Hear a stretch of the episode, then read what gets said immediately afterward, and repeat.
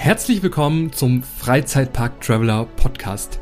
Der Podcast mit vielen Tipps und Tricks für deinen nächsten Freizeitparkbesuch.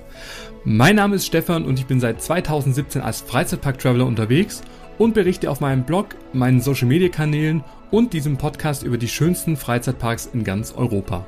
Mein Name ist Jens.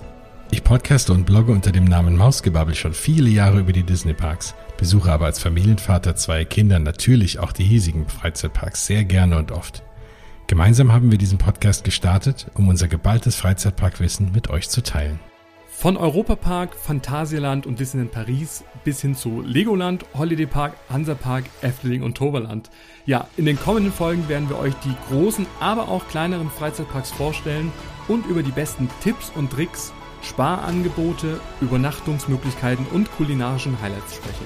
Ob ihr gerade im Auto auf dem Weg in den Freizeitpark seid oder ihr euch schon gedanklich auf den kommenden Besuch vorbereiten wollt.